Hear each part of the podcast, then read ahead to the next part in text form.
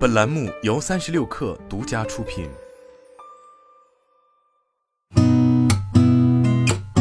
八点一刻，听互联网圈的新鲜事儿。今天是二零二二年十二月五号，星期一，早上好，我是金盛。东风柳州汽车有限公司旗下乘用车品牌东风风行宣布战略调整，决定在三年内实现百分之一百电动化，五年内停产燃油车。有媒体消息称，为降低成本，恒大汽车集团总部将解散，总部人员架构调整，大部分人面临裁员，小部分人下沉到工厂。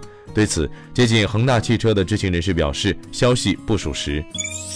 三星电子首次引入东晋世美肯半导体的光刻胶进入其量产线，这也是三星进行光刻胶本土量产的首次尝试。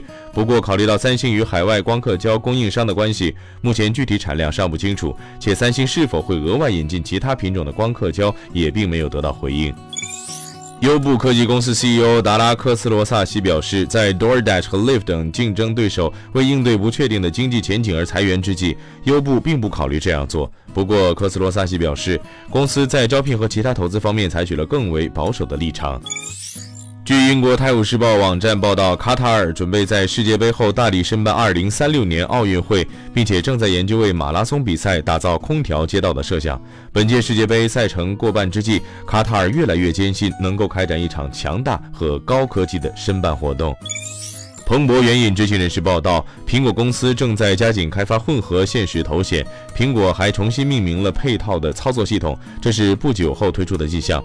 知情人士透露，苹果公司计划最早于明年推出这款头显，并同时推出专门的操作系统和第三方软件的应用商店。马斯克称，苹果全面恢复在 Twitter 上的广告投放。随后，马斯克在 Twitter 发文称，感谢广告商们重返 Twitter。今天咱们就先聊到这儿，我是金盛，八点一刻，咱们明天见。